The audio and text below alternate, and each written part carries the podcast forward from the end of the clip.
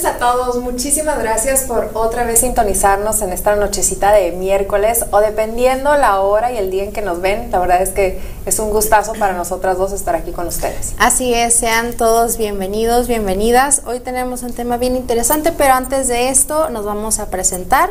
Mi nombre es Paulina Chávez, soy psicóloga, psicoterapeuta, docente y mi hermana es... Yo soy Alejandra Chávez, psicóloga, psicoterapeuta gestal y tanatóloga y la verdad es que, como les digo, es un gusto otra vez estar con todos ustedes que nos permiten, este, ahora sí que entrar a través de sus dispositivos, porque estoy segura que la mayoría nos ve a través del celular, ¿verdad? Claro, sí. O sea, yo recuerdo en mis tiempos era más ver en la computadora, así, ya sabes, súper grandísima. Y ahorita en el teléfono ahí te todos los programas, ¿no? Así Y pues bueno, los que nos ven a través de Roku, YouTube y también de las diferentes plataformas este, como Spotify, por ejemplo, sí, que nos acaban de comunicar que nos está yendo muy bien ahí en esa plataforma. Sí, Entonces, qué padre, estamos bien contentos. Les seguimos invitando para que sintonicen, si de pronto se perdieron algún programa, pues ahí está, eh, pues ahora sí que disponible, ¿no? Para, para todos ustedes.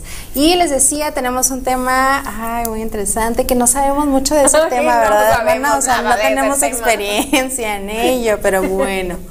Hablamos del perfeccionismo. Levanten la mano, ¿quién se considera perfeccionista? Yo y probablemente muchos de los que nos están escuchando, viendo el día de hoy, pues bueno, vamos a hablar de este tema. Oye, me parece que para eso somos psicólogas. Ya sé, ¿verdad? Estamos traumadas con el perfeccionismo. Sí, y fíjate que también es un tema muy recurrente en terapia, no sé si te ha oh, tocado, sí, entonces, pues mira, creo que dimos muy bien en el, en el clavo con este tema el día de hoy, Ale. Así es. Yo creo que, eh, digo, todos tenemos conocidos, este, familiares o hasta nosotros mismos que muchas veces vamos persiguiendo esta ilusión de la perfección, ¿no? Que es perfecto, ¿sí? Y vamos alcanzando, ¿sabes? Yo siento cómo es como el conejo de Alicia en el País de las Maravillas. ¿Sí me explico? Porque yo creo que muchas veces eh, ni siquiera sabemos qué es lo que queremos lograr, pero vamos atrás de eso que no sabemos qué es. Y, y creo que eh, ahorita vamos a dar ciertas estrategias, ¿no? Porque el perfeccionismo no es malo. Yo está la parte disfuncional y la parte funcional del, perfeccionismo, ¿no? Y de eso quisiéramos hablar, porque muchas veces también satanizamos el, el perfeccionismo como de que, ay, no, nada es perfecto. No, sí es cierto, nada es perfecto. Pero hay que saber distinguir entre lo irracional y lo racional, o lo medible, lo que sí es observable, o lo que es la fantasía, ¿no? Exacto, dices algo bien importante. Hay que tomar en cuenta que todas las actitudes van a tener su lado adaptativo y desadaptativo. ¿sí? Y por tanto va a haber situaciones en las que nos va a beneficiar ser perfeccionistas y otras en las que de plano no, al contrario, nos van a perjudicar. De pronto vienen este tipo de trastornos del estado del ánimo como la depresión, la ansiedad, ¿sí? y que es originado por este perfeccionismo, por este alcanzar ciertas exigencias que son de pronto irreales, sí, fantasiosas, que no están, pues sí, basadas en la realidad, en mis capacidades, en mis habilidades, sino muchas veces en relación a lo que yo espero alcanzar porque estoy visualizando a mi vecino, al de al lado y me estoy comparando frecuentemente y entonces son contextos totalmente distintos, ¿no? Entonces, eh, pero bueno, podemos partir, yo creo, de lo adaptativo, del perfeccionismo. ¿sí? Como, ¿qué podría ser? Igual quienes nos están viendo, por favor, compartan su experiencia. tanto de una como de otra. sí, claro. cómo le hacen en su día a día con su perfeccionismo. O si conocen a alguien que es perfeccionista, qué grado es estaría padre leerlos, ¿no? Y fíjate que qué curioso, porque la palabra perfección viene etimológicamente del latín perfectio, que ¿sabes qué quiere decir? La acción de terminar algo. O sea, y muchas veces nosotros terminamos algo y decimos, pero no quedó bien, pero lo pude haber hecho diferente, mejor. pero lo pude haber hecho mejor. Y dices, no inventes mejor que quién. y muchas veces ahí está nuestro sufrimiento cuando vemos que hay otras maneras que a otros les funcionan y queremos nosotros igualar esa manera porque lo vemos como algo perfecto, pero fue algo que es característico o, era para aquella persona que lo está realizando, pero no para mí. ¿sí? Y entonces también yo creo que, y, digo, a lo mejor podemos hacer hasta aquí un resumen de todos los programas que, hemos tenido, porque la verdad es que todo se relaciona con todo. Todos se van, ajá, claro, hilando, ¿no? Es como un engrane que va moviendo otro, y pero a su vez todos están unidos. Pero sí, justo eso. Ajá porque siempre va a haber un escenario que nosotros consideramos que hubiera sido el mejor escenario. ¿sí? El escenario perfecto, la situación perfecta, la tarea elaborado perfectamente, pero fíjate, me gustaría que nos vayamos, o sea, ¿de dónde parte eso? ¿De dónde viene esta, esta cuestión de la perfección? ¿Sí? Y hablas de la comparación y muchas veces, y digo, esto lo, lo, hablamos los psicólogos con los padres, los que tienen niños, este, de, las sugerencias de no compararse ni entre hermanos, porque tienen diferentes habilidades, diferentes métodos, y no porque a uno le funciona algo, el otro tiene que hacerlo exactamente igual. Porque desde ahí estamos exhortando a los niños a que no crean en sí mismos. Y entonces vean como de que, híjole, me hace falta y siempre van con ese vacío queriendo llenarlo, como de necesito ser mejor, y yo me pregunto, pues mejor para quién? Porque muchas veces en ese querer ser mejor, pues es para lograr la aceptación. El reconocimiento, el, afecto quizá, ¿no? Como demostraciones de afecto. Sí, y eso se ve mucho en las familias, pero también en las escuelas. Creo que eh, entre el maestro, la maestra, el hecho de hacer comparaciones de, miren, háganle como su compañerita, ella sí pudo resolver el problema o ella sí le salió el cálculo o a, él, ¿no? Entonces también se crea este tipo de, rivalidad inclusive. Claro. Entonces ahí yo invitaría a ver, reconocer que cada niño, cada niña, como bien dices, tiene habilidades, destrezas diferentes, ¿sí? Y habría que incentivar para una mejora continua en relación a su proceso ¿sí? individual, por ejemplo. Pero sí, entonces de, niños nos compramos esta idea de que tenemos que hacer las cosas de la mejor manera, alcanzar ese 100, porque el 100 es todo. Hoy en, clase unas alumnas me comentaron, profe, hoy, hoy ya va a entrar calificaciones y yo no, la próxima semana.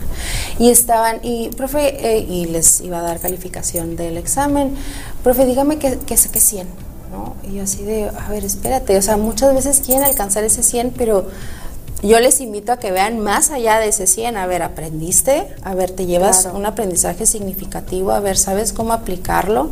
Porque les digo, el 100 es solo un número, y dicen, no, sí, pero es que somos muy perfeccionistas, es que, es que somos ambiciosos, ¿no? así fue como me comentaron entre broma, ¿no? Entre broma y broma, pero finalmente sí hay una necesidad de alcanzar ese 100, y yo luego les digo, a ver, espérense, es, es mejor decir más allá de la calificación encontrar de qué manera lo puedes aplicar, cómo lo, puedes, este, o sea, sí, cómo lo puedes aplicar más allá de tener una buena calificación. Sí. Saben que muchas veces, digo, ahorita me, me declaro culpable como en muchas otras ocasiones, de que soy, me considero una perfeccionista funcional, ¿no? Porque muchas veces, este, sé cuáles son mis capacidades y entonces si estoy dando mi 100 y, y luego por, por algo no tengo eso, de verdad sí me frustro. ¿sí? Por ejemplo, ahora en la, en la maestría de psicoterapia este, humanista de Gestal, este, todos mis semestres, los cuatro, saqué 100, salí con 100. Entonces, por un error de dedo o varios errores de dedo, ante la SEP tengo 98. Y puedes decir, o sea, igual que tus alumnas, o sea, aquí está lo que yo aprendí, lo que puedo poner en práctica de lo que adquirí en conocimientos. Nada más que se me hace injusto que, que todo este esfuerzo que para mí fue, fue, fíjate, fue mi 100. Entonces, si yo sé lo que hago, luego que se vea por errores que también necesito aprender de que no todo lo tengo fríamente controlado y que va a haber cosas que se salen de mis manos. y, creo que en esa cuestión es cuando yo digo, y, de verdad me tengo que terapiar y tengo que acudir luego con mi terapeuta, ¿no? A decir, es que me siento muy enojada porque yo sé que di el máximo y es una injusticia esto. Que yo creo que ahí, no sé cómo tú lo ves, pero veo desde mi parte y digo, pues es que tengo razón. ¿sí? Porque, por ejemplo, hasta si, no sé, algún alumno mío me dice, maestra, aquí le pongo las evidencias de que me saqué 100 en todo y usted me puso 98, yo con todo gusto reconozco mi error. Digo, claro, ¿sí? Yo sé que su calificación no lo define, ni a mí me define. ¿Sí? Porque gracias a Dios, mira, amo lo que hago y yo creo que cuando amas lo que haces de verdad, haces tu mejor trabajo. Aquí no es la calificación, sino que personas no hayan puesto atención. Ok. Sí. Entonces, bueno, eso. Pero vuelvo a lo mismo, o sea, hay que aprender a abrazar que no todo lo tenemos controlado, que no todo lo que esperamos se nos va a cumplir, que va a haber ciertos límites o tenemos ciertas limitantes y necesitamos también aprender a aceptar esas cosas, ¿no? Sí, como el error de otra persona, en el, caso tuyo de la CEP, ¿no? Al momento de pasar la información. Que sí recuerdo mucho y que sí fue algo que sí te afectó y que yo decía, yo miraba creo mi 98 también y yo decía, ay, pues está bien, ¿no? Pero también reconozco que tengo también este lado perfeccionista que puede tirar más a, a lo desadaptativo a partir de que no puedo terminar un trabajo porque ahí estoy encontrándole errorcitos y queriéndolo mejorar y mejorar y esa es una de las desventajas luego de ser perfeccionistas porque pues imagínate la perfección no existe entonces ahí puedes quedarte horas horas y horas repasando un trabajo revisando un trabajo con tal de que de que quede bien pero pues sería interminable entonces eso lleva como bien dices a la frustración es que perfecto para quién verdad también porque si yo te digo oye Pau quién es el, hombre más guapo y perfecto del universo, tú me vas a mencionar a tu actor, artista favorito, que seguramente no es el mío. ¿sí? Te puedo decir cuál es la obra de arte más hermosa y perfecta que conozcas y tú me puedes decir algo y yo te digo, ay no, pero eso no. O sea, también dependiendo de quién. Por eso muchas veces nos frustramos. Y es lo que le digo a mis pacientes, porque muchos son muy este, eh, influenciables y entonces no tienen eso, no, no van como reforzando su propia eh, seguridad, porque siempre quieren agradar a los demás. Entonces, si tú me dices, vas bien, y yo, oh, sí, voy bien, pero el de acá me dice, vas mal, entonces entro de verdad por querer quedar bien acá, entonces voy quedando mal contigo. Entonces, qué desgaste tan grande entrar en la perfección de otras personas. Sí, y yo creo que aquí la, el perfeccionismo funcional viene a ser desde las acciones que tú puedes medir. ¿sí? Porque muchas veces somos nuestros propios peores jueces. yo creo que no tratamos a, hasta nuestros mejores amigos como nos tratamos muchas veces a nosotros. Porque si llega, por ejemplo, si mi mejor amiga llega, o tú llegas, no manches, me saqué 98 cuando me debí haber sacado 100 y yo, inventes, pero eres súper inteligente te va súper bien en tu trabajo. O sea, ¿cómo te pones a medir un 98? ¿Sí me explico? Y entonces ya quedas tú como le, no, pues súper neurótica, frustrada, todo eso. O sea, depende a quién le digas si es perfecto. Pero entonces sería reforzar la propia percepción. Tu seguridad. Y, la seguridad. Sí. Porque entonces podríamos partir desde que una perfección desadaptativa Sí, se origina a partir de una baja autoestima, de inseguridad, de querer el reconocimiento, de querer este, ¿no? palmadita en el hombro, de querer cumplir con las necesidades de las otras personas o las expectativas, vaya, ¿no? De lo que el otro me dice que es perfecto.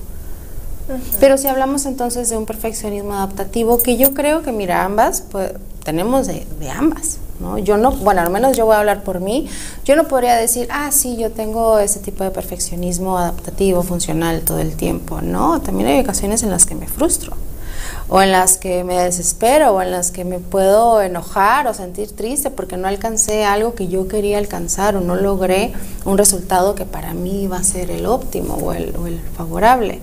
Entonces también es eso, como invitarles a que, a que no nada más se etiqueten en un solo lado o en una sola cara de la moneda, sino poder reconocer que a lo largo de nuestra vida podemos presentar ambas.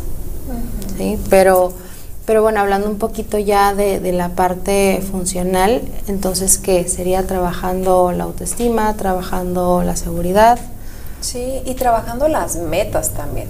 Que sean realistas. Enfocarte en tus metas y que son logrables, que sí son alcanzables. Porque muchas veces, imagínate esta persona que va a esta primera clase de karate, pero le dijo al maestro que diera la patada, ¿sabes? Y, y, no le sale y no le sale, y dice, no, pues ya me voy del karate. ¿Sí? Aquí el punto también es qué es lo que quieres lograr y ver cómo se hacen las cosas, cuál es la técnica, vaya, de cada, eh, no sé, deporte o la exigencia esta que te está marcando esto que quieres lograr, que dices, es que yo puedo. Y pequeñas, pequeños avances luego hacen estos grandes cambios y que de alguna manera hacen que se refuerce nuestra seguridad y decir, y fui perfeccionando, y hasta dicen, ir perfeccionando la, técnica. sí. Y no, ahí sí no es comparándonos con alguien, sino queriendo lograr algo que ya de alguna manera está estandarizado, ya tienes un protocolo. Pero fíjate, reconociendo también las propias capacidades y habilidades, porque hasta en los deportes hay posiciones, ¿no? En relación a ciertas características o ciertas ventajas que pudiera tener. ¿no? Yo, por ejemplo, practicaba básquetbol y yo jugaba yo era tabla, ¿no? Entonces, porque era alta y porque entonces, pues, no me iban a poner así como que de botadora y demás, ¿no? Porque se requiere otro tipo de habilidad, agilidad, rapidez, ¿sabes? Sí. Y para, y para mi capacidad, pues era muy buena en esa posición. Entonces es partiendo también de identificar qué es lo que, lo que ya traigo en mi maleta. Y que sobre eso puedo ir mejorando y puedo ir perfeccionando. Pero no aspirar a algo o una posición que no estoy cumpliendo con tales requisitos, ¿no? Porque hasta para los deportes, claro que sí, los hay, ¿no? Pero sí, es, es, como dices, ir perfeccionando la técnica, pero a partir de reconocer expectativas realistas que yo me vaya planteando. Así es. Yo creo que en esto nos ayudan mucho los terapeutas. ¿sí? que nos enseñan a distinguir en lo que es irracional, inalcanzable y una fantasía, que ahí se va más a las a las obsesiones, ¿sabes? De hecho, una persona con trastorno obsesivo compulsivo puede tender a ser perfeccionista porque quiere eh, alcanzar en, la, en su fantasía el tener algo que esté así, súper cuadrado, perfecto. De hecho, muchas personas que tienen un TOC, un trastorno obsesivo compulsivo, están peleados con la, con la limpieza absoluta, pulcra, cero bacterias. De hecho, son hasta, tienen esta fobia a las bacterias. Entonces, imagínate estar, se, terminan hasta pelando las manos, porque siempre tienen que estar con el cloro y el trapo, buscando una perfección, buscando una, una pulcritud exagerada. Entonces, ¿cómo el extremo de la obsesión te hace caer en cosas dañinas para, para ti como persona? Y tú puedes decir, no inventes, pero ser limpio es, es, una cualidad. Pero también el extremo te lleva a de verdad terminar con tu vida y la de las relaciones que tienes alrededor. Porque imagínate que yo fuera así, si mis hijos entran eh, con manos sucias, no sé, no se han cortado las uñas y se les ve ahí que tienen poquita tierrita, imagínate la vida miserable que les hiciera a mis hijos. Y yo sé que hay mamás así y papás así, que en sus obsesiones a los hijos también es como, no hagas esto, no hagas lo otro, y habla de una neurosis impresionante. Porque una cosa es tu ideal, que muchos el ideal es inexistente, versus la realidad. Que a veces imagínate que no puedas comer. Yo tengo pacientes que no pueden comer si no se lavan las manos y prefieren estar todo el día sin comer porque ni había dónde lavarse las manos ni traían antibacterial. Sí, entonces es como hasta dónde puede llegar, ¿no? la, obsesión. Y, y, si nos vamos a la compulsión o a la acción, yo creo que hay cuestiones que podemos sí observar si nos están funcionando las acciones. Porque si hay eh, un, sentimiento de bienestar, bienestar intrínseco en mi persona, no que tú me digas, bien Alejandra, ¿sí? Porque si no, eh, estoy de alguna manera reforzando una perfección inexistente porque es en base a lo que tú quieres. Cuando yo me reconozco y digo, esto lo hice lo mejor que pude y me aplaudo, eso es lo perfecto. En ese momento, porque tus capacidades y habilidades y conocimientos te han dado hasta eso. Y qué padre que te lo puedas aplaudir. Y ahora es como de, ya que estoy aquí, ¿qué más sigue? Porque no me dejarás mentir, nosotros terminamos la licenciatura y estamos en diplomados y en maestrías y Dios mediante el doctorado, ¿sí me explico? Y eso no quiere decir que, ay, vamos alcanzando o queremos alcanzar una perfección inexistente. No, sí existe. ¿Qué es lo que yo quiero lograr? Lo que, lo que a mí me hace vibrar, lo que, donde yo estoy en paz. Y eso entonces es una señal de que es una perfección adaptativa, ¿sí? Porque no es para, ay, quiero ser perfecta, quiero no, nunca cometer errores, no, es quiero seguir aprendiendo porque eso me va alimentando y eso finalmente se ve, o sea, se ve en el resultado de mis pacientes, en mi proceso personal, ¿sí? Entonces hay una motivación intrínseca. Sí. ¿sí? Que nos hace y nos motiva entonces seguir avanzando, seguir haciendo, seguir accionando. Sí. ¿sí? Pero, ¿qué hay de esas personas que solo por alcanzar cierto título, tal cual? O aprobación, o, aprobación. Que, es algo de, de, allá afuera, hacia acá. Exacto. ¿no? Y a lo mejor ni siquiera les apasiona el tema, ni siquiera lo van a poner en práctica, ¿no? Pero quieren nada más el puro título, o quieren que se les llame de cierta manera, o se les eh, trate, reconozca de cierta manera. Y ahorita que hablabas del, del TOC, del trastorno obsesivo compulsivo, pues ahí es, hay una clara señal de que es disfuncional a partir de que va a generar o genera ansiedad. ¿sí? Por eso viene la compulsión, porque a partir de, esta obsesión, de esta imagen, quiero hacer una acción repetitiva para disminuir esa ansiedad, pero es un ciclo vicioso. O sea, finalmente no acaba. Sí. Porque quiero más y más y más y más. Entonces ahí es una, yo siempre les digo, nuestro cuerpo es nuestro mejor guía. Sí. Nos va a ir diciendo, a ver, hacia dónde necesitamos ir, qué podemos mejorar. Y muchas veces es a lo que le queremos sacar, a las emociones. Pero finalmente las emociones nos van a ir mostrando qué necesitamos hacer en nuestro proceso. Y nuestras emociones nos van a ir dictando qué tan funcional o disfuncional estamos este, empleando el perfeccionismo. Fíjate que nunca, nunca de verdad se me va a olvidar este, lo que le pasó a una paciente cuando estaba pequeña, ¿no? O sea, que, ¿cuál es la calificación máxima, Pau? Pues 100. 100. O 10. O 10. 10 o 100. Entonces llegaba con su mamá y le enseñaba la boleta. Y como eran puros dieces, más de lo mismo, se la hacía bolita y la tiraba. De broma, la mamá. ¿Sí? Y entonces a la niña le queda eso como de, inventes, hay algo después del 10. Y es ahí como la Alicia en el País de las Maravillas correteando al, conejo. ¿Qué sigue de 10? Ponte, y yo le digo a esta paciente, tú dime qué sigue de 10. Y me dice, pues no pero le quedó a ella como un tatuaje y ¿sabes cómo lo veo? Como una marca, ya sabes, es que les ponen a los caballos con, ¿sabes? Que los queman. De, es que siempre debe de haber algo más. La felicitan y todo porque siempre se ha exigido este perfeccionismo y no se la cree. O sea, para ella el que la feliciten ya es como de, pues es que no, porque la felicitación es, vamos a poner, es el 10 ¿sí? Es que bien lo haces, pero ella se siente con ella misma como si hay algo más. Como si eso fuera insuficiente. Como si fuera insuficiente, tanto el reconocimiento como el 10.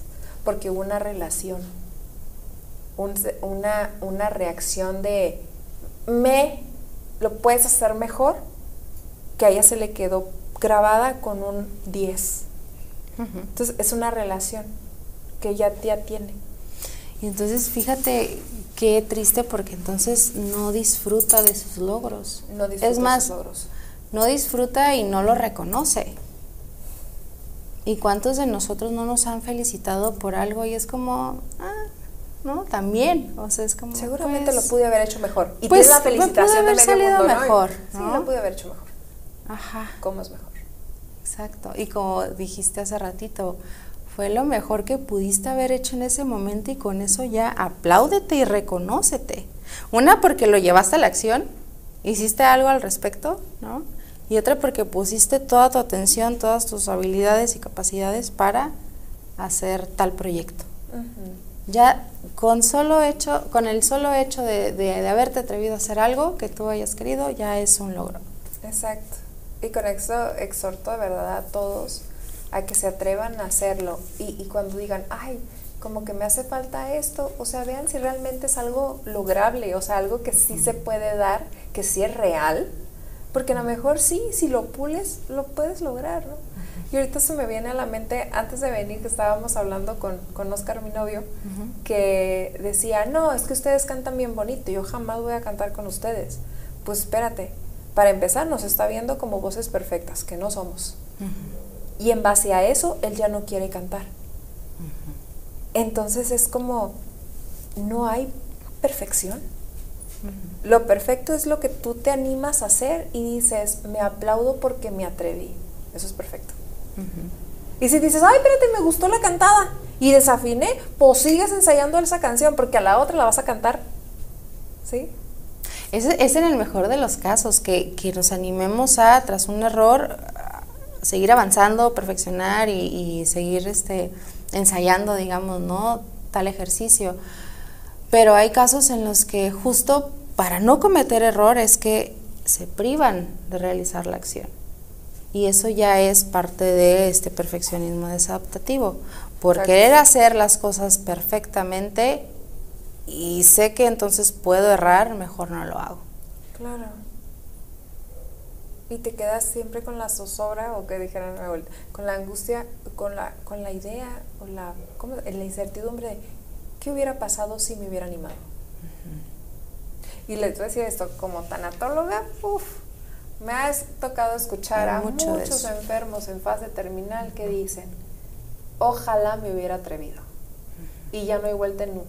Y ya no voy a volver a tener salud, ni voy a tener juventud, ni voy a tener nada para volver a animarme. ¿Qué tiene que lo haya hecho de la fregada? Pero era algo que yo quería hacer. Pero por cumplir o por no defraudar a esa persona que le puso unas expectativas hasta acá o que tenía expectativas sobre él hasta acá, no se atrevió. Y qué feo, porque vida, o sea, solamente es esta. Y qué feo de verdad limitarnos por que no voy a lograr dar el ancho. ¿El ancho de quién? Y a veces hace bien curioso. Yo, muchas cosas de verdad, me, me ha tocado tener experiencias de vida que me confrontan con no eres perfecta. O sea, no te va a salir las cosas bien. No todo depende de ti. ¿sí? Y las cosas que dependen de ti también a veces la vas a cagar. Y está bien, porque de eso se aprende. Y eso te permite mejorar, te permite crecer, te permite evolucionar. Sí. Te voy a decir, se me vienen dos cosas, pero hay algo que, que les quiero compartir. Eh, ya muchos me conocen y, y, este, y saben que, en, por ejemplo, mis clases, este, mis pacientes, no soy la psicóloga más derechita y formal del mundo. Así como me ven aquí platicando, así soy como maestra y así soy como, como terapeuta. Y la verdad es que amo ser así, no cambiaría. El primer congreso de tanatología aquí en Tijuana me invitaron a dar una ponencia. Y entonces ahí voy, de traje. Sí, o sea, así como que ahí voy. ¿no? Ah, traje era una, un este, pantalón de vestir sastre con Creo que sí fui. chingona. ¿no? Ujú, sí. Ah, bueno. Entonces ahí estoy. Y así en la presentación en grande y así. Y entonces veo puros médicos, tanatólogos y todo. Y yo, claro que tengo que estar a la altura de, de estas personas. ¿sí? Y entonces empiezo a hablar y empiezo a actuar no como yo. Y me empecé a trabar. Empecé a... Cuando no me declaro experta, pero sí tengo experiencia. ¿sí? Y digo, no me declaro experta nada más para, ¿sabes?, no sonar petulante, pero he perfeccionado la técnica en base a mis errores y, a mis, y a mi educación continua y todo eso, formación continua.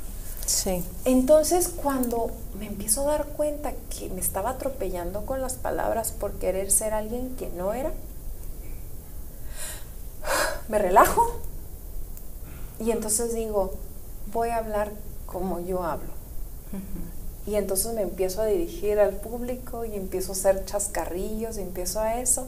Al final de la plática, más de 10 personas me pararon para pedirme tarjeta, felicitarme y todo eso. Y digo, qué bonito que lo que yo hago para mí sea, de verdad es como de, esto es lo mejor que lo puedo hacer ahorita. Quién sabe, mañana a lo mejor lo hago mejor. Porque si la regué hoy, ya voy a aprender y va a ser un aprendizaje significativo. Y hasta esa experiencia de decir, ¿sabes qué? Quise estar a la altura, o sea, de, algo fantasioso en ti, porque realmente a la altura de quién, o sea, son médicos profesionistas al igual que tú, al igual que yo. Ajá, exactamente. Entonces creo que hasta eso ya es un aprendizaje significativo que te va a ayudar en una siguiente conferencia, ¿no? Sí.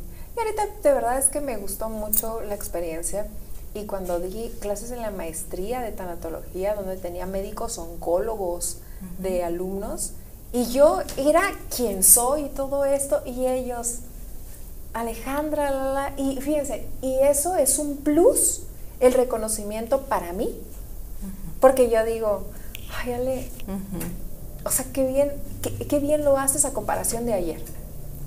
Y sobre todo porque no lo haces entonces para agradar. O sea, el reconocimiento ya viene porque inclusive ya, eh, eh, sí, ya viene así por añadidura, ¿no? Como, como y Si, y si se da, ¿eh? Si es un plus. Ajá, viene siendo un plus, pero finalmente el como tú eres, con tu experiencia, con tu personalidad, emanas, ¿no? Es, esta parte que no todas las personas pueden transmitir. Porque una persona te puede transmitir teoría, pero hay que ir más allá de la teoría, sino a ver situaciones, ejemplos, casos, ponerte a ti, sí. ponerte a ti en la experiencia. Entonces, creo que eso también hace que de pronto venga este reconocimiento sí. y que venga este aplauso, pero no lo hiciste con ese fin, sí. sino lo hiciste porque a ti te apasiona, porque era tu propósito el compartirles parte de tu experiencia. Y te digo algo, que de verdad es una, es una fantasía querer agradar a todo el mundo. Una, necesitas agradarte a ti mismo. Claro. ¿sí? Eh, y, y, de verdad las personas agradecen tanto que seas neta en un mundo tan superficial y tan de filtros y tan de, este, eh, tengo la mejor vida y todo esto que, que mostramos en, en redes. Cuando la otra vez hasta mostramos un video, ¿no? En donde la chica está así como diciéndole al, novio, este, hay foto, foto, foto. Y se toma la foto sonriendo y ya ella lo sube, él estaba viendo la tele, peleados. Entonces muchas veces queremos mostrar una perfección que la verdad es una burla, no existe.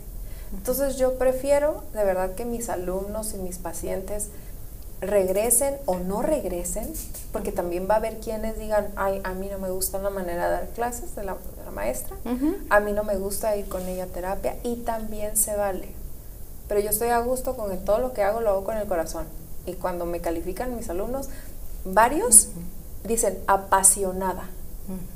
Se nota que le gusta. Y, y, mira, a mí no me importa que diga, se nota que sabe. Es como, se nota que le gusta y lo disfruta. Claro porque eso es lo que hago. Y qué bonito porque para mí eso es perfecto. Esa sería entonces una invitación para los que nos están escuchando, ¿no? Como hagan lo que para ustedes les sea placentero, lo que disfruten hacer. porque entonces ya lo demás se va a ir dando solito. A partir de que tú haces lo que disfrutas, lo que amas, se va a ir dando que el reconocimiento o que te inviten a más ponencias o que te den más grupos para dar clases, ¿no? Pero finalmente es gracias a que si yo amo lo que hago, pues claro que me motiva a seguir aprendiendo, seguir perfeccionando la técnica, ¿sí? Nada más por gusto.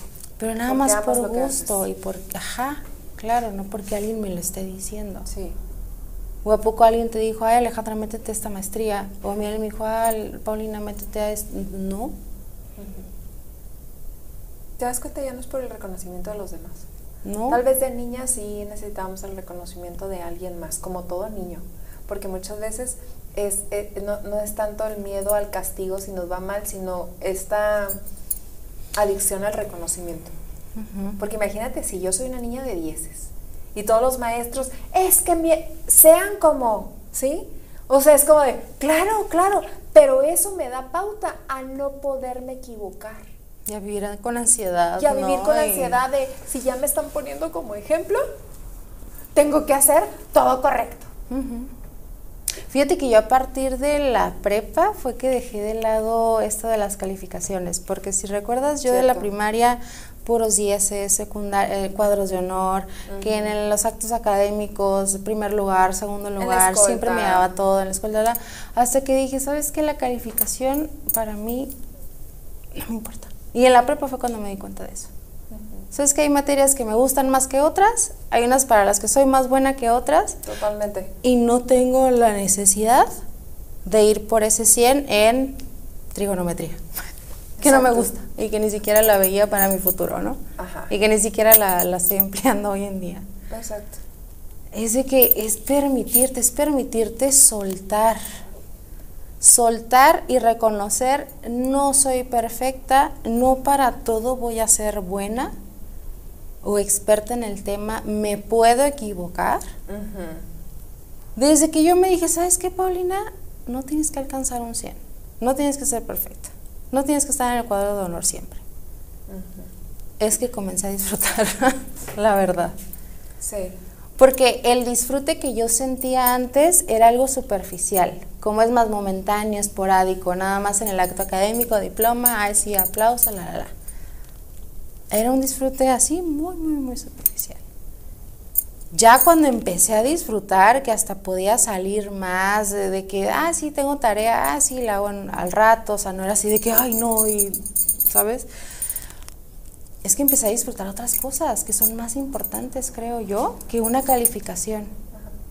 O que van también complementando el que tengas buenas calificaciones, porque también si te sientes mejor contigo y te quitas de estrés, hasta más vas a tener plasticidad neuronal para poder adquirir conocimientos. Sí, o sea, sí, sí y no.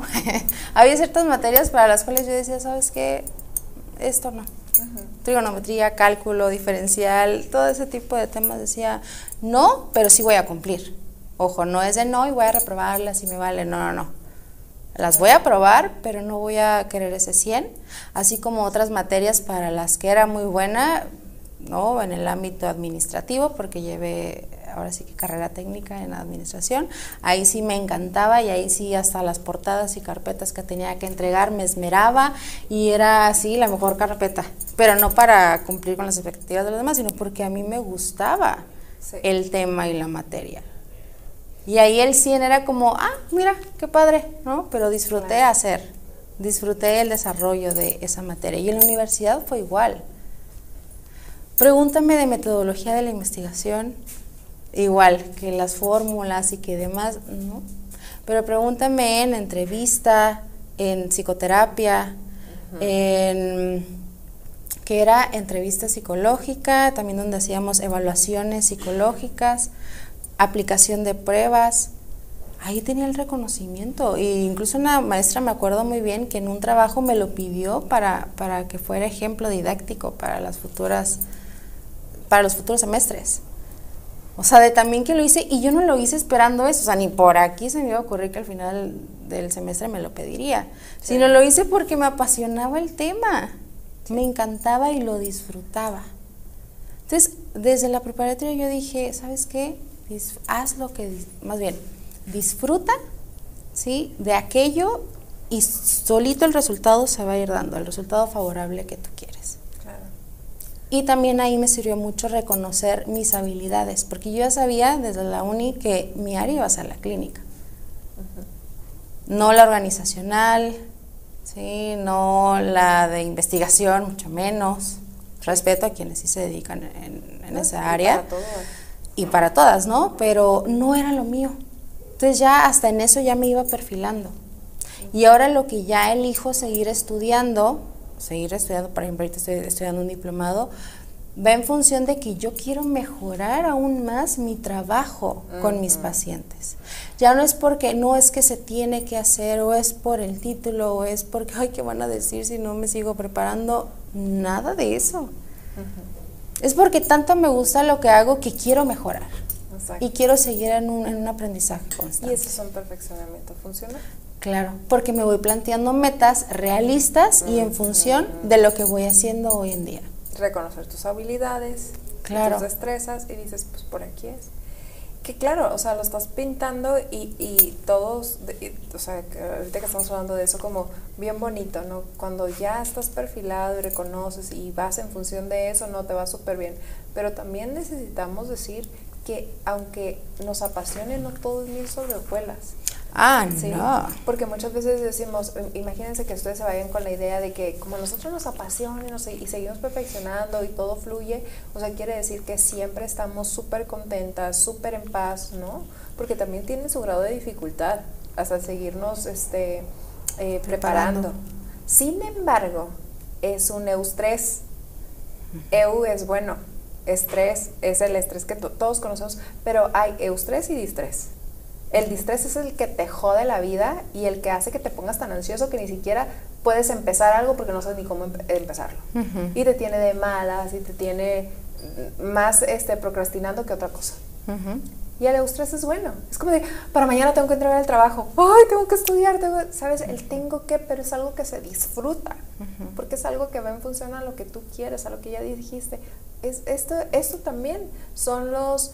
Eh, los platos rotos a, pagar o no sé cómo lo lo no, es, que no quiero decir de negativo. No es que ni, ni siquiera es como platos rotos a pagar. Ajá, es, es como lo displacentero de estar en algo que yo quiero porque no se siente bonito. Pero sabes que como es en función de algo claro que eso te motiva.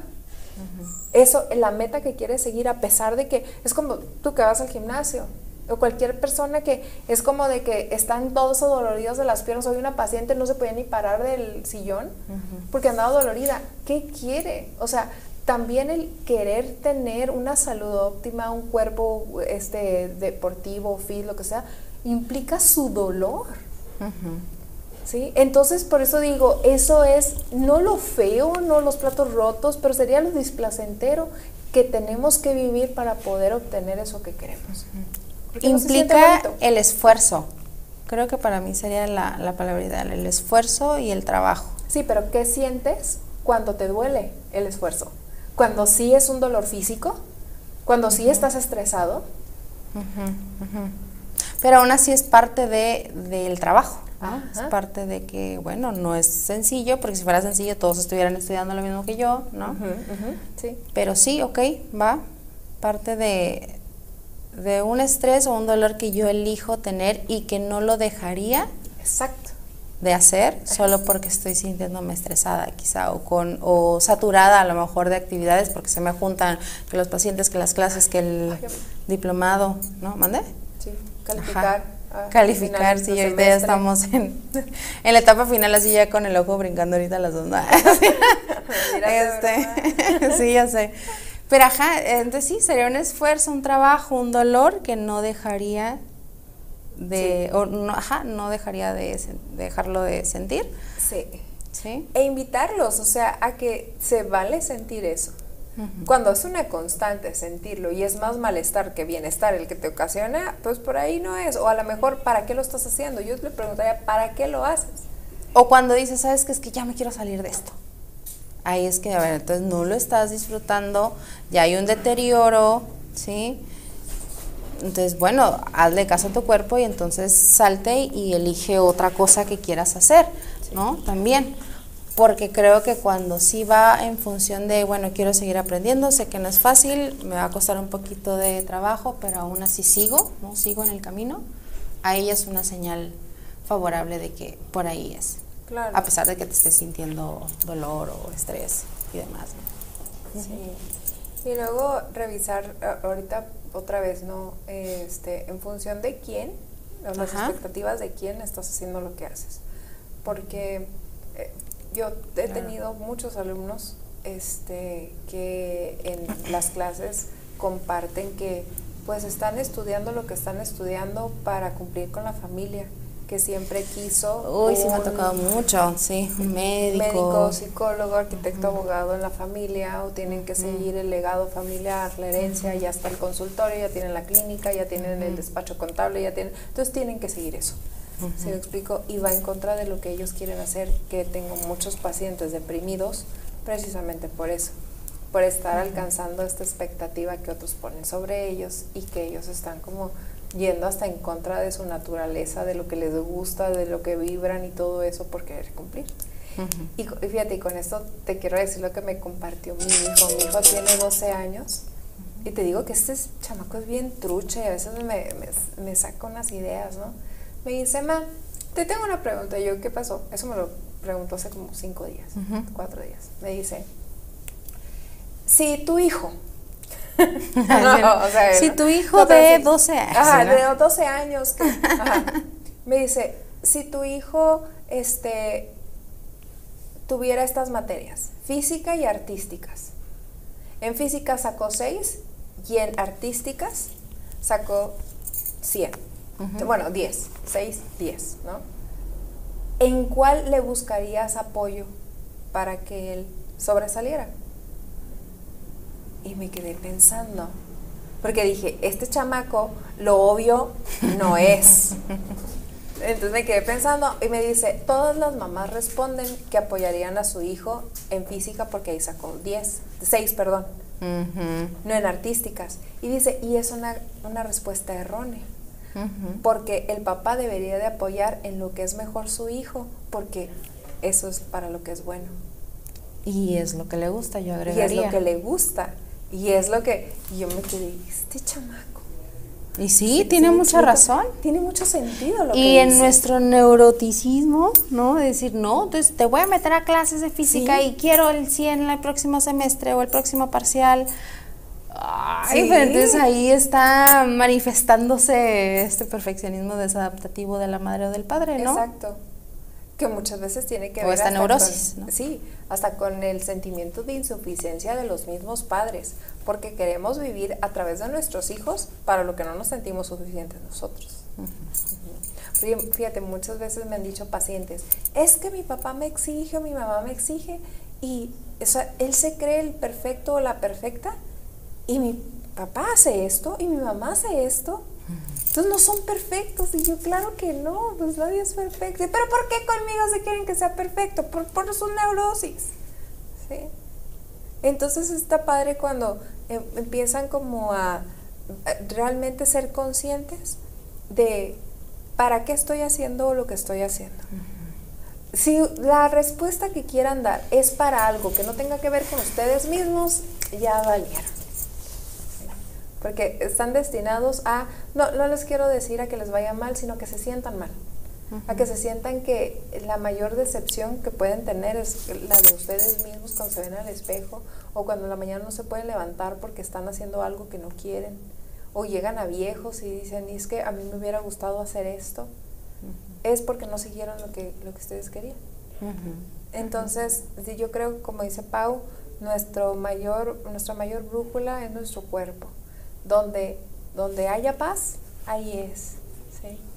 En donde, a pesar, fíjate, y hablo de todo, de relaciones, de trabajos, de todo. No todo va a ser miel sobre hojuelas, lo acabamos de decir. A pesar de nosotros amar lo que hacemos, a veces tenemos el estrés porque tenemos que entregar un trabajo, porque nos dieron fecha límite, porque tenemos que llegar temprano, porque nos tenemos que trasladar de un lugar a otro entre clases, consultorio, y que una plática y todo esto O sea, también hay estrés, pero es un estrés que se disfruta y a la larga, o más bien en la noche, te genera una satisfacción de decir, hoy hice lo que quise hacer.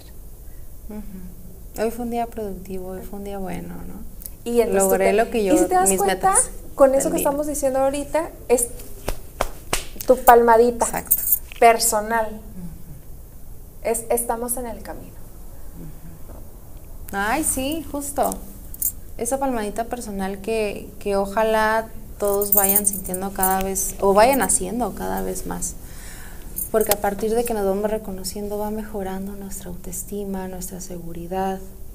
Y entonces cada vez menos vamos necesitando del elogio de la otra persona. Y si ya lo vemos como padre. un plus, pero ya se ve como un plus. Ah, exacto. No como algo necesario o algo que necesito para sentirme bien. O para sentir que estoy haciendo lo correcto. Si nadie me dice nada es que entonces no lo estoy haciendo bien. No. Hay una necesidad, ¿no? Partiendo de que uno mismo va reconociendo. ¿Sabes que Hoy hice esto, hoy lo logré. Y justo ese es uno de, de las cosas que invitamos en terapia a que los pacientes noten y reconozcan, porque lo que más reconocen, por ejemplo, yo tengo un paciente que dice que le gusta mucho jugar fútbol, ¿sí? Pero que no lo disfruta ya estando ahí, porque cada vez que se equivoca dice, yo, yo ya me quiero ir. Cuando sé que la riego en algo, yo ya me quiero ir a mi casa. Ya no estoy disfrutando el fútbol. Y eso que es un deporte que me gusta. Porque entonces digo, chin, ya la regué, se desmotiva. Y toda su atención está enfocada en, el- en el error. En cambio, deja de ver todas esas jugadas que tuvo padres, que sí le salieron, que ha ido mejorando. Entonces creo que también es voltear el lente hacia lo que también estamos haciendo bien y lo que no, ya lo hablábamos en el programa pasado, hablando de los errores. De los errores se aprende. Pero es nada más este paciente en este caso estaba dándole voz a todo esto que estaba haciendo mal. Y me estaba dejando de lado todas esas jugadas que estaba haciendo bien. Y que incluso el equipo le reconocía. Entonces, ser realistas, saber que sí tengo jugadas muy buenas y saber que sí, otras no tan buenas, pero que puedo ir mejorando. Entonces ya hay un balance. Ya me reconozco como una persona capaz y como una persona que también se puede equivocar. Y está bien. Sí, y fíjate, yo me iría, no, no soy una terapeuta que habla mucho del pasado, a menos que en el presente siga vigente. Ajá, sí, esté ahí. Este, pero ahorita me pongo a pensar, este paciente que comentas eh, y que se está como castigando, flagelando por algo que debió haber hecho igual, pues es que sigue reproduciendo algo que seguramente él vio, ya sea porque se lo hayan dicho o lo haya visto en alguien que pues resultó como una figura de autoridad, ¿no? Entonces también es bien importante pues darnos cuenta que eh, necesitamos ser compasivos con nosotros mismos. Amarnos, querernos, aceptarnos, ser cariñosos con nosotros, así como somos con la persona que más amamos. Que a veces es como somos súper buena onda con los demás, pero con nosotros mismos súper autocríticos y mala onda, ¿no? Sí, practicar la empatía con nosotros mismos, ¿no? que es esta capacidad de comprenderme. Comprendo que soy un ser imperfecto. Comprendo que sí, sí puedo mejorar. Pero si no nos comprendemos a nosotros mismos, pues ¿cómo? Claro. Podemos leer los comentarios. Sí, ya nos queda bien poquito. Sí. Dice la niña linda, hola, buenas noches, saluditos de la jefa de aquí de Tijuana, Baja California. Hola. Ok. Saludos. Yuki Félix, somos seres imperfectos queriendo encajar en lo perfecto. Ándale. ¿Y qué es lo perfecto? ¿Y qué es lo perfecto, no? ¿Y qué es lo perfecto? sí. Eh, Eh, gracias Aileen Aceves por vernos. Yamel, dice ahí te Ahí hablan. te hablan, A alguien le dijeron ahí te hablan. Ajá. Fernando Olvera, el perfeccionismo es bueno en ciertas áreas como en la medicina. Sí, es que ah, estábamos hablando, ¿no? El perfeccionismo es también es adaptativo, es funcional, nos permite tener metas claras, ir perfeccionando, ir mejorando la técnica, adentrarnos más en un tema, especializarnos más en ello. ¿Sí? Yamel, amé, sé mejor que ayer, exactamente. La competencia que sea con nosotros mismos. Ay, sí, eso es algo bien importante, es algo que también recalco mucho, ¿eh? Porque muchas veces es, quiero llegar al nivel que está él o ella, quiero tener lo que él tiene o quiero estar en el lugar donde él está. Pero no, espérate que tu competencia o que, o que más bien tu parámetro sea en función a lo que hiciste el día de ayer. Sí, totalmente. Que es que quiero ir escalando, pero en relación a mi proceso, a mis capacidades, a mis habilidades, a mi contexto. Sí, súper. Y es que nosotros podemos ver a alguien que está en la cima, pero, pero nada más vemos a esa persona en la cima, no vemos todo lo que le costó llegar ahí. El esfuerzo, lo complicado. Nada viene fácil, nada viene fácil. Oye, los, los fracasos que también tuvo que haber experimentado una persona exitosa o que le está yendo bien en un negocio, porque no todo se da a la primera. No nacimos expertos en el tema. Sí. Pero eso eso fíjate que se, que se comparte muy poco, ¿no? Como, ay, fracasé en esto. Que debería de compartirse también, porque puede ser también una, motivación para otra persona decir, ay, mira, se equivocó, pero está haciendo esta otra cosa para mejorar o para... Nada más publicamos o se publica lo que, ah, lo que logré. Por ejemplo, eh, alumnos ¿no? que publican que quedaron este, en la especialidad, ¿no? Porque no publican los que no quedaron porque tal vez son los que necesitan más apoyo. Ándale. No, no nada más los que quieren los elogios, ¿no?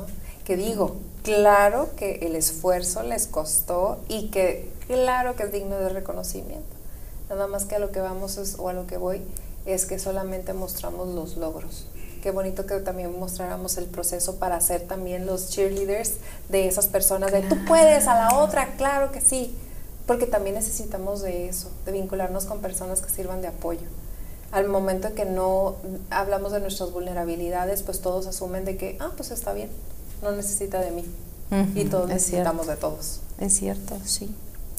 Noel Serrano, ¿qué recomendación tienen para los papás que exigen la perfección a sus hijos? Que vayan a terapia. y, que trabajen sus propias este, frustraciones. ¿Qué recomendación? ¿Pero qué pudiéramos hacer aparte de la terapia? Creo que, pues yo le preguntaría a ese papá, ¿para qué quieres que tu hijo sea perfecto? ¿Qué es la perfección para ti? Yo, de verdad... ¿Cuál es la este, expectativa, no? Ajá. ¿Qué hay? ¿Es realista la expectativa que tienes sobre tu hijo? O sea, ¿sí se vale que le exijas porque sabe su potencial? Ajá, si va en relación a su potencial o es a lo que tú crees que puede A un sueño guajiro frustrado del papá pozo. Ándale. Ah, neta.